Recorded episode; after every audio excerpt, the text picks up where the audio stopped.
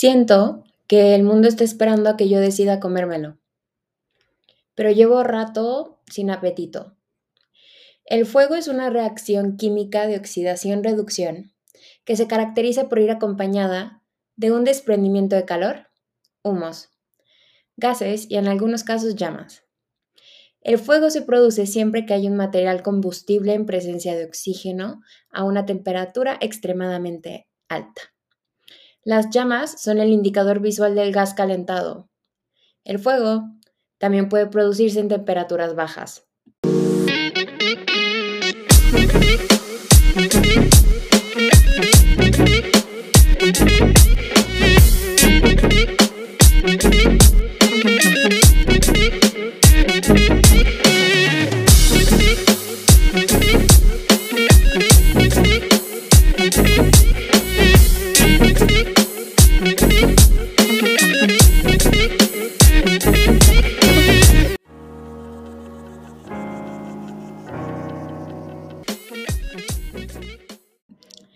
Hello. Siempre que empiezo a grabar, empieza el avión. Hello, hello, hello, hello. Bienvenidos una vez más a Fuego Abrazado por Piel, un espacio para los que somos demasiado y vivimos en llamas. Si es la primera vez que me escuchas, hola, soy Fortuna, mucho gusto. Tengo 24 años, soy demasiado ser humano. Vivo la vida en canciones tengo un 9 a 5, mi sueño salvaje es dedicarme a vivir de mis palabras. No sé mucho de la vida, como tú la ando descubriendo. Hablo hasta por los codos y me gusta la idea de prender en fuego y transformarme. Seguimos, continuamos en esta búsqueda del fuego abrazado por piel o la piel abrazada por el fuego. Y también seguimos escribiendo esta historia que es mi vida y tu vida. ¿Cómo están? Cómo se sienten, qué quiere decir tu mente, tu corazón, tu cuerpo.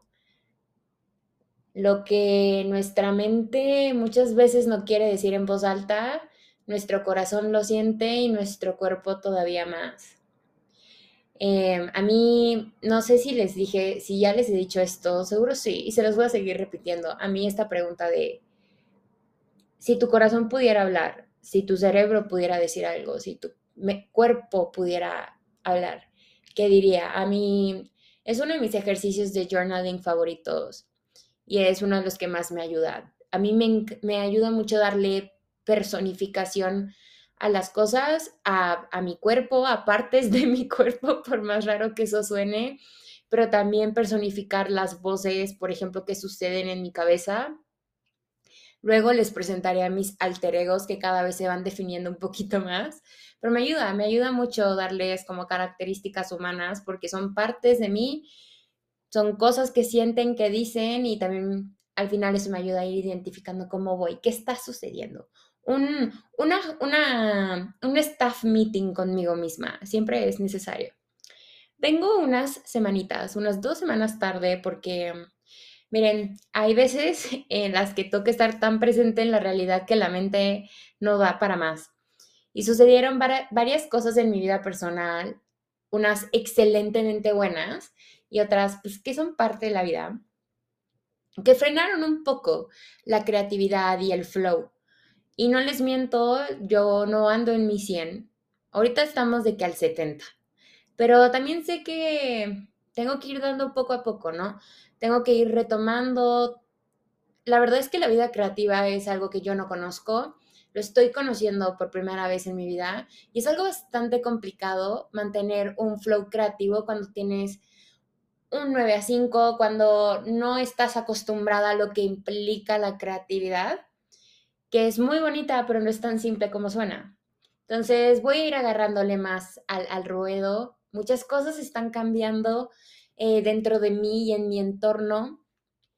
Este, y bueno, nada, a seguir retomando el ritmo de sacar episodio cada semana. Esta, esta, para esta semana, o sea, este comeback, pues yo traía muchas ideas para el episodio. Y originalmente, el episodio 5, em, yo tengo muchas ganas de hacer un episodio sobre el estereotipo de la hija mayor, ¿no? El eldest, eldest child uh, syndrome y todo lo, que, todo lo que yo he aprendido y he pensado sobre este tema, pero mi cerebro quiere hablar de otras cosas en este momento y mi corazón todavía más. El, 2022 para mí se ha ido como años luz y cada vez estoy más cerca de esta fecha en la que llega el fin de lo que se conoce en inglés como mis early 20s, que son de mis 20 a mis 24, 25, e inicia lo que en inglés también se conoce como los late 20s, de mis 25 a mis 30. En menos de dos meses yo cumplo el 5 de enero, vayan anotándolo para que feliciten para que me feliciten, feliciten al podcast. Yo, de hecho, ya de verdad les he dado mil indirectas a mis amistades de que quiero una fiesta sorpresa. Seguro voy a terminar yo misma haciendo mi fiesta, pero ya casi, o sea, ya de verdad estoy a menos de un mes de cumplir los grandes 25. Y yo sé que cumplir 25 es solo un año más. Y también sé que la vida se pone mejor y más interesante, complicada y confusa con la edad. Yo soy de esas personas extrañas que yo la verdad creo que envejecer es, es mm, es aterrador, pero es un privilegio. No todas las personas pueden envejecer, ¿no? Em, y yo también sé que mi vida va a ser mucho más interesante de lo que es ahorita una vez que yo ya pase los 30. Y yo sí soy esa persona como en quiero tener 30, que yo anhelo tener 30, de verdad.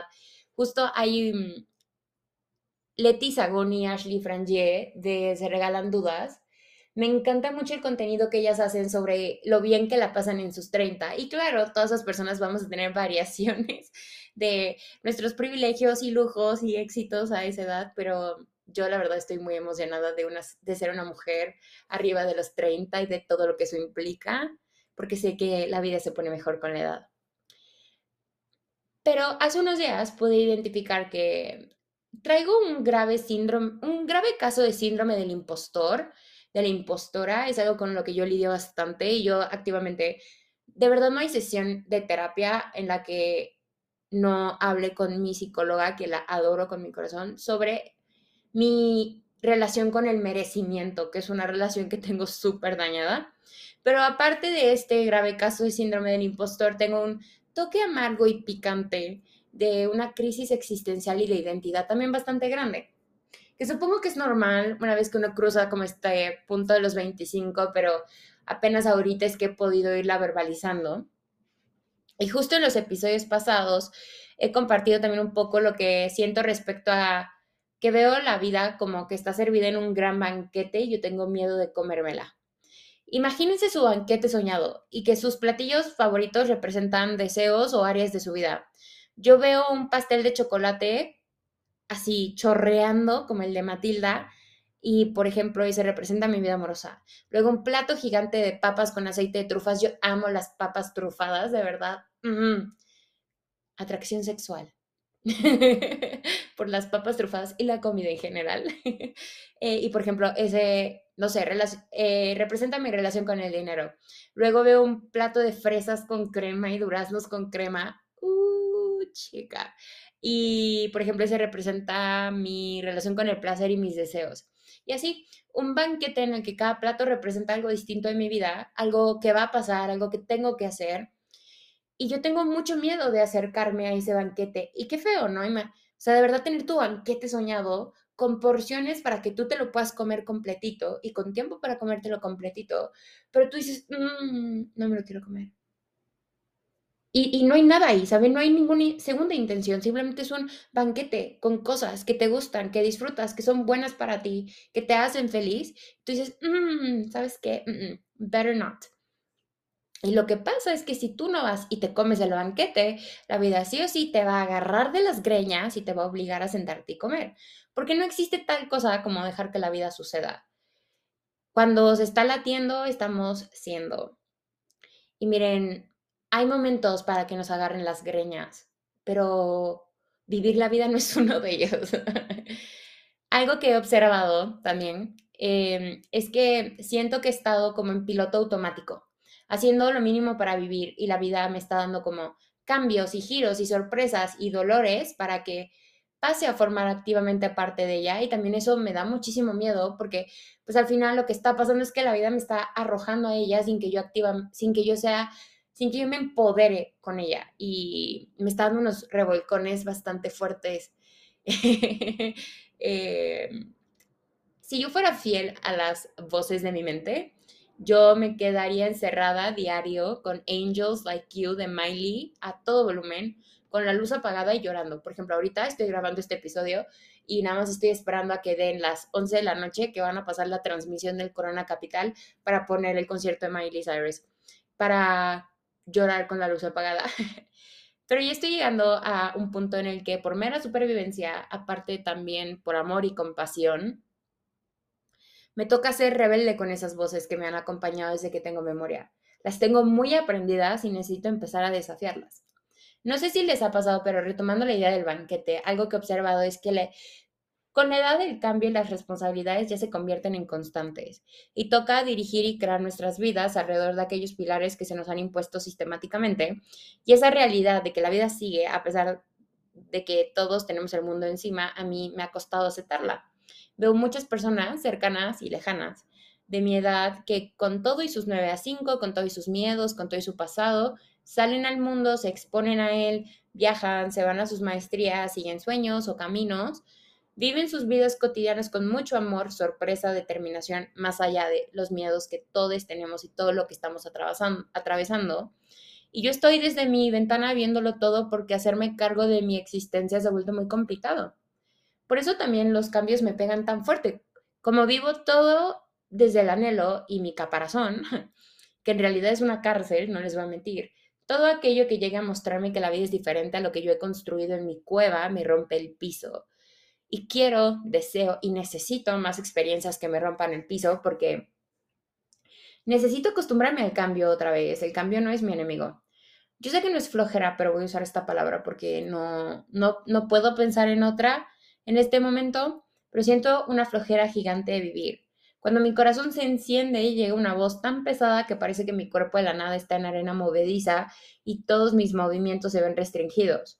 Yo misma no me permito vivir. Yo misma saboteo mis sueños, mis deseos, mis pasiones. Un ejemplo es lo mucho que me cuesta hacer de fuego abrazado por piedra una constante. Y qué violento. Yo debería ser mi principal encendedor, mi chispa, mi combustible. Yo al final soy mi primer línea de respuesta, de dolor, de supervivencia y sigo trabajando en ser mi primer respuesta de amor y de vida.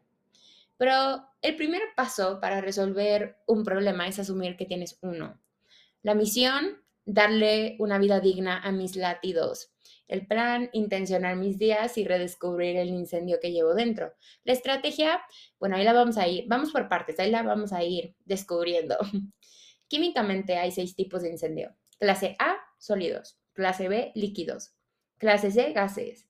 Clase D, metales. Clase E, eléctricos. Clase F, aceites. Agreguémosle uno más, clase F2.0, cuerpo en fuego. Esto es algo que sigo cuestionando y redescubriendo a diario. Pero creo que cuando se está en ese punto del vacío, del hoyo, del cansancio, a la vida se le debe de dar alimento, descanso y cuidado. Porque no sé si alguna vez se han puesto a pensar en esto, pero muchas veces mucho del, vacío que sentimos, del estancamiento, viene de que en realidad no estamos bien con nosotros mismos, pero que nos hemos dejado. Nos hemos enfocado tanto en perseguir otras cosas, perseguir ideales que no son para nosotros, en vivir para otras personas, hacer las cosas por otras personas, que nosotros quedamos en nuestras reservas. Un cuerpo agotado no puede salirse del ahogamiento, a veces toca ir con la marea y confiar en que eventualmente tocaremos tierra. Una alma vacía no puede motivarse si no recibe alimento, si no llenan los espacios desocupados. Una mente cansada no puede volar si no duerme, si no se divierte y si no sueña.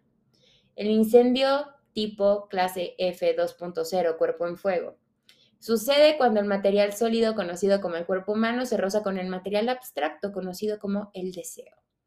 Este tipo de incendio no puede ser apagado, se recomienda dejarlo existir y consumirse. Estamos muy químicas el día de hoy. Fíjense que química siempre fue una de mis peores disciplinas, o sea, materias, disciplinas, en secundaria, en prepa.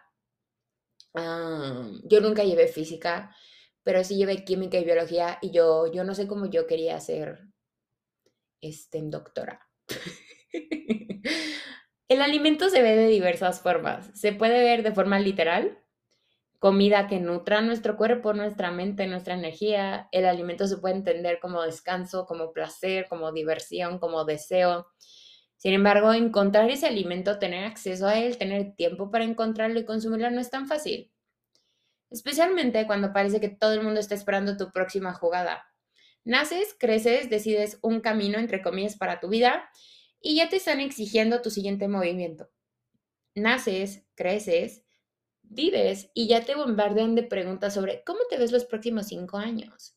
De aquí a 10 años, ¿cómo te ves? Naces, creces, te enamoras y ya te bombardean con el peso de matrimonio, crear una familia, bla, bla, bla, bla, bla, bla, bla. Naces, creces y ya te imponen la tarea de trascender. Ojalá la vida fuera tan sencilla para encasillarla en ese proceso, ¿no? De nacer, crecer y el siguiente movimiento. Pero la mayoría del tiempo la vida se ve como nacer, sentir, existir, crecer, giro 1, giro 2, agotamiento, miedos, peligros, amores, sorpresas. Son miles los caminos que podemos tomar. El simple hecho de latir ya es una jugada en sí. Pero regresando a lo que mencionaba, ¿cómo vamos a saber cuál es nuestra próxima jugada si no tenemos espacio para conocer el campo, conocer los adversarios, conocer a nosotros mismos? Hoy en día mucho se habla de compasión, de cuidar nuestra energía, de nutrir nuestra espiritualidad, de mejorar como seres humanos, como personas, de ir a terapia, de crear todos los días la vida que sueñas. Pero ¿cómo reconoces el incendio que llevas dentro cuando ni siquiera sabes que eres capaz de tener uno dentro? El acceso a la creatividad, al placer, a la diversión, a la sorpresa, al alimento es un privilegio. No todas las personas tenemos tiempo de irnos de viaje y lanzarnos en un soul searching trip de meses. No todas las personas tenemos el espacio mental para escribir diario. No todas las personas tenemos acceso a soñar e imaginarnos y romantizar nuestra vida, porque hay vidas, hay cosas en nuestras vidas que es muy difícil romantizarlas. Yo no puedo romantizar todas las noches que lloro por un hombre. Por más que lo intente, yo de verdad que no, no logro romantizarlo. Definitivamente creo que si hay vida, hay latidos, hay sueños. Pero perder esos sueños es mucho más fácil de lo que creemos, porque no basta con solo soñar. Necesitas algo que te permita saber que tus sueños pueden llegar a ser reales. Y cuando debido a todas las razones posibles, el sistema, nuestra salud, nuestro poder adquisitivo, el lugar en el que nacimos, la misma situación del planeta, hacen que esos sueños sean cada, vez más difíciles de agarrar, dejarlos ir es más fácil que aferrarnos a algo que pasaremos toda la vida sin alcanzar. En mi caso, yo ahorita siento que perdí mis sueños. Yo antes era muy determinada y los sueños que yo tenía antes no eran necesariamente sueños míos, eran sueños que se me habían impuestos, impuestos, sueños que yo tenía porque yo pensaba que esa era una forma de yo hacer orgullosos a mis papás y obviamente yo sigo queriendo darle todo el orgullo posible a ellos, pero estoy hambrienta por comer, estoy hambrienta por latir, estoy hambrienta por vivir en este proceso de reconocer esa hambre, también he ido reconociendo todo aquello que me dificulta poder soñar de nuevo. Hace unos días, la semana pasada, mi amiga más cercana me invitó de la nada a la playa. Eran las 8 de la mañana de un jueves. Yo estaba un día en trabajo y ella salía a las 10 para la playa. Antes de darle la oportunidad a las voces de mi cabeza de llenarme de miedos, le dije que sí. Hice mi maleta en 30 minutos, metiendo dos trajes de baño, todos mis vestidos, que aparte me fue un viaje de dos días y yo metí de que 40 vestidos, y la ropa más adecuada para la playa que pudiera encontrar. En mi mochila metí un libro, mi compu el trabajo, mi celular, mis cadenas que van conmigo a donde yo vaya de forma literal y no tan literal, me fue a la playa.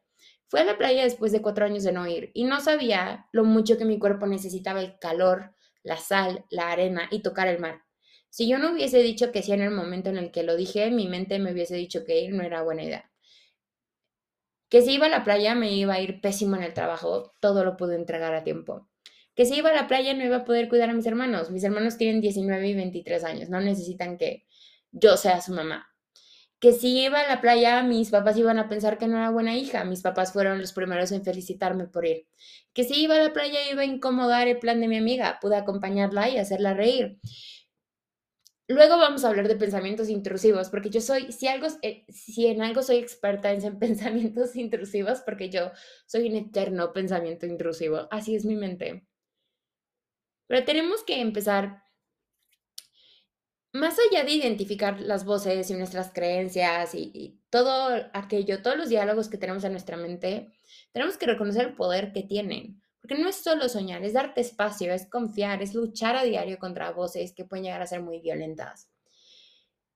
Esas voces pueden verse como heridas, conductas aprendidas, traumas. Eh, hay que aprender a tener mucho cuidado con la palabra trauma, pero la voy a usar esta vez, miedos, situaciones ajenas a nosotros, trastornos.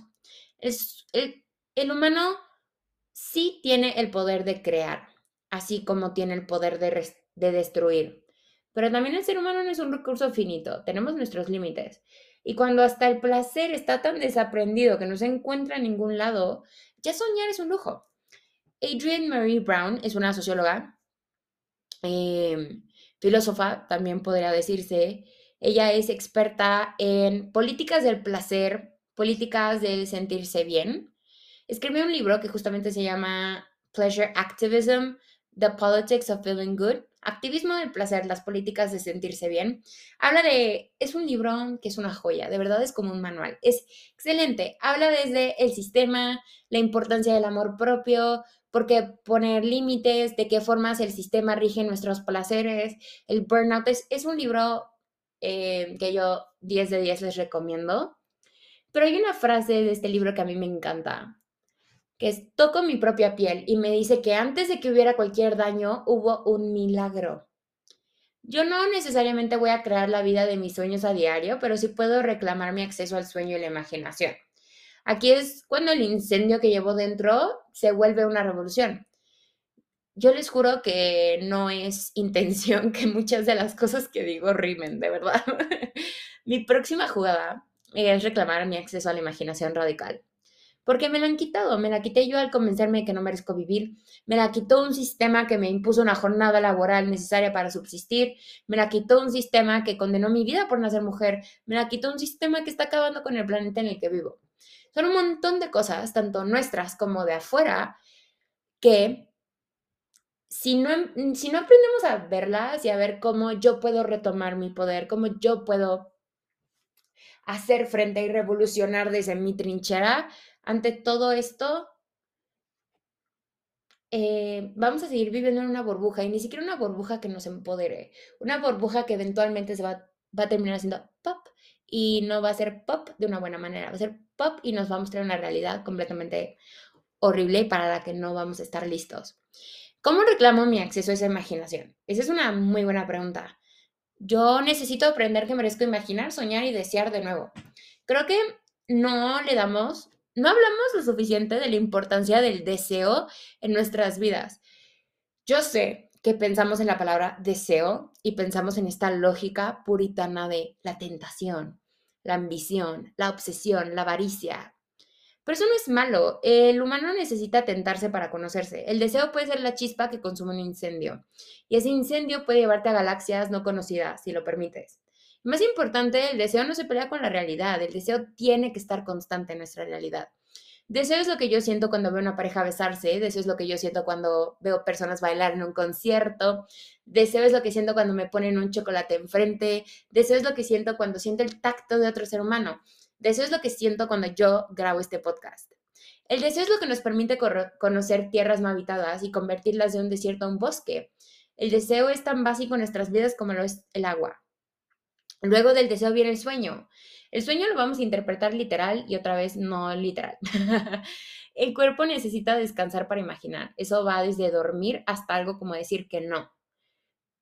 Como poner límites, como perseguir nuestro placer. Si no hay sueño, no dejamos que nuestra mente descanse. Cuando la mente no descansa, todo se vuelve racional. La racionalidad desmedida es muy violenta. Porque también eres aquello que no ves, que no conoces, que sale solo cuando tu mente duerme o tu corazón se acelera. Hay algo llamado la fórmula infalible del sueño. Es una técnica de respiración que seguro la conocen. Eh, se usa mucho para contención de ansiedad, pánico y también para la conciliación del sueño y es la técnica de 478. Respiras 4, retienes 7, exhalas 8. Yo quiero hacer mi propia fórmula del sueño. Latido más incendio más cuerpo más alimento igual, igual a sueño. Los sueños tienen que acompañarnos a diario. Algo que he aprendido es que si un sueño agobia, tal vez no es un sueño para mí.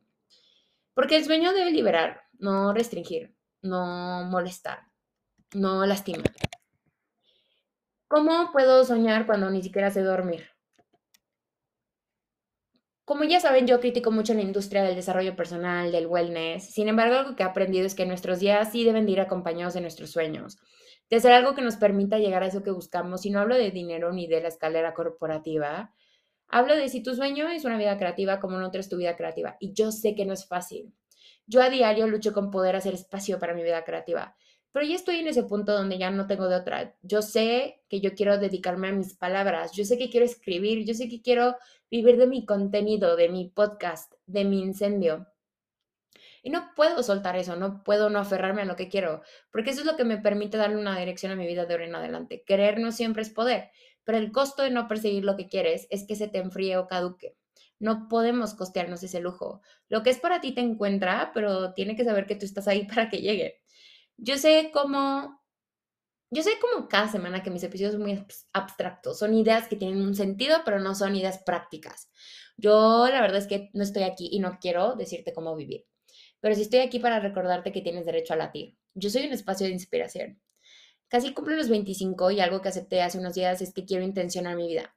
Como les decía el episodio, eh, al inicio del episodio, pienso en mis primeros cinco años de los 20 y no identifico mi camino, mi ruta. Sé que hice grandes cosas, pero no identifico una intención.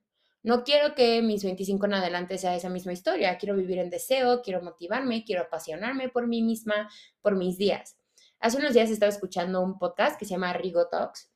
Es un podcast que hizo la cantante española Rigoberta Bandini, que by the way, genia. Si no la han escuchado, in Spain we call it soledad, para celebrar su último disco. Y el primer episodio es con Zetangana y hablan de cuál es la próxima jugada de Zetangana. Me llamó la atención porque hace hincapié en que él necesita primero darse espacio para conocerse otra vez, pero también necesita que el mismo mundo le dé espacio de escribir una historia nueva. Él reafirma mucho este tema de que en el fin del tour del madrileño, o sea, él hace mucho énfasis en que ya va a ser el final del tour del madrileño y justo menciona que el madrileño ya no es vigente para él, que el madrileño fue vigente hace tres años y que le agradece a todo el mundo por lo que le dio, em, pero él ya no está ahí. Y justo al mencionar esto, también menciona que a pesar de que reconoce que el madrileño sigue siendo vigente para su público, em, él siente un conflicto. Porque para saber nuestra próxima jugada, para retomar redescubrirnos, redescubrir nuestros sueños, necesitamos también de una forma u otra que las personas nos lo permitan. No puedo ser una versión de mí si mi entorno me sigue recordando quién solía ser. Aceptar el incendio que llevas dentro implica rebeldía. Implica echarte gente encima, implica luto, porque terminas con versiones de ti que estás destruyendo. Muchas veces nos dicen, sigue tus sueños, no los sueltes. Y de hecho, es un consejo que muchas personas mayores dan, ¿no? Eso de no sueltes tu sueño, no sueltes quién eres. Pero detrás de eso hay un proceso complicadísimo. Es difícil, pero no imposible. Yo no te quiero decir que tú mismo creas tu vida, porque no es cierto, pero sí quiero decirte que tú tienes derecho a una vida, que mereces, que mereces algo más que el piloto automático, que escribir 10 minutos al día puede ayudarte a crear un mapa de tu vida, que enlistar tus deseos, yo amo las listas y me ayudan un montón. Puede ayudarte a reconocer algo que no sabías que existía en ti. Que puedes explorarte a ti misma y que puedes hacerlo con los recursos que ya tienes. No necesitas una gran vida digna de Instagram. Que mereces una vida que no sea vacía y que, y que te permita perseguir aquello que te haga acelerar. Y no estoy hablando, mira, si tú te quieres lanzar de un avión, excelente. Pero creo que es bien importante, por eso yo hice hincapié en lo del deseo y es algo que me estoy dando cuenta y que voy a mencionar en los episodios constantemente, que es aquello que te hace acelerar, que es aquello que te, hace que te pone la piel chinita, ¿sabes? Que te hace sentir como cuando te agarran la, la, cabeza, te agarran la cara y te plantan un beso eh, y todo el cuerpo te, o sea, todo el cuerpo se enciende de una forma en la que dices, es como avatar, ¿saben? las lucecitas de avatar, como, ok, todo tiene sentido, todo tiene sentido, me siento tan viva que siento que todo tiene sentido. Hace unos días vi a Zetangana en vivo y yo sí fui la persona molesta que grabó todito el concierto. yo sí fui esa persona que, que, que se la pasó en el celular. Lo disfruté, canté como nunca, pero me la pasé en el celular. Y tal vez digan, Fortuna, qué mala forma de disfrutar el momento. Esos videos yo sí te, les puedo garantizar que los veo a diario, porque ver a Zetangana fue un sueño hecho realidad. Y yo por la forma en la que he crecido, por la forma en la que mi mente ahorita se ha formateado, yo necesito pruebas tangibles en videos, en fotos, en cosas que he, que he escrito para saber que las cosas pasaron. Porque yo tengo... a mí recordar me cuesta mucho trabajo, o sea, recordar mis vivencias, los momentos en los que yo soy feliz, me cuesta mucho trabajo. Em, por eso no recuerdo mi infancia y así. El año pasado yo no pensé que existía la posibilidad de ver el madrileño en vivo. O sea, de hecho hay un mail que dice, digo un mail, un tweet que, que puse que dice como, no sé cómo lo voy a hacer, pero voy a tener que ir a España a escuchar el madrileño en vivo. Luego esa posibilidad se dio a inicios de año sin tener que ir a España, solo manejar 20 kilómetros. Y se volvió a dar cuando anunciaron que él iba a dar show solo, em, otra vez, a nada de mi casa, todavía más cerca porque me mudé. Y yo misma, escuchen, yo misma hice todo por sabotearme ese segundo concierto, ¿ok? Este, tanto que llegando me caí, me raspé la rodilla, me torcí el tobillo. El cerebro necesita experimentos. Esto es algo que yo he aprendido en terapia y me atrevería a decir que es el aprendizaje más grande que he tenido hasta el momento, porque el cerebro se convence, crea su propia visión de la realidad y del mundo de las personas, pero esa visión puede ser muy restrictiva, muy dolorosa y en algunos casos muy violenta. La importancia del incendio es que te permite entender que esa parte oscura de tu mente no es ley, que existen jardines listos para llenarte de flores y que cuando hay latido hay vida. Que mereces que todos sus que mereces que todos tus días se sientan como una buena canción de reggaetón, rica, sensual, suave o muy dura, con ritmo. De hecho, Em, oigan, tienen que escuchar el EP de Sech. Está excelente, no me acuerdo cómo se llama. Eh, pero ustedes busquen Sech y les va a salir. Es su último proyecto. Ya no, no, recuerdo cómo se llama. Em, pero está excelente. Sech tenía mucho rato sin, sin sacar un proyecto solo.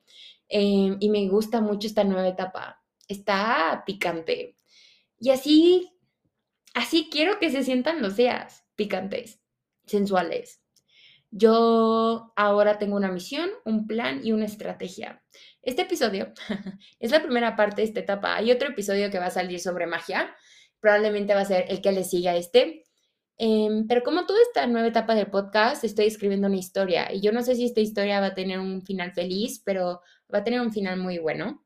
Estoy segura.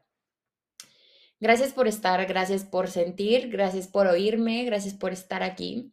Si quieres seguir apoyando el incendio, te invito a dejarnos un rating o estrellitas, como yo le digo en Spotify, un review en Apple Podcast. Puedes seguir y suscribirte al podcast. Y si quieres ver más contenido de Fuego Abrazado por Piel, nos encuentras en Instagram como arroba Fuego Abrazado por Piel. interactúen con el contenido, por favor, porque yo estoy harta de luchar contra el algoritmo horroroso de Instagram. En Twitter también me encuentras, pues mientras existe, antes de que nos lo quite el malévolo, el, don malévolo del nuevo dueño. En Twitter estoy como arroba fuego abrazado y en TikTok estoy como arroba fuego abrazado por piel. Nos escuchamos pronto. Cómete el mundo, lo mereces. Recuerda que desnudarse no solo es el acto de quitarse la ropa.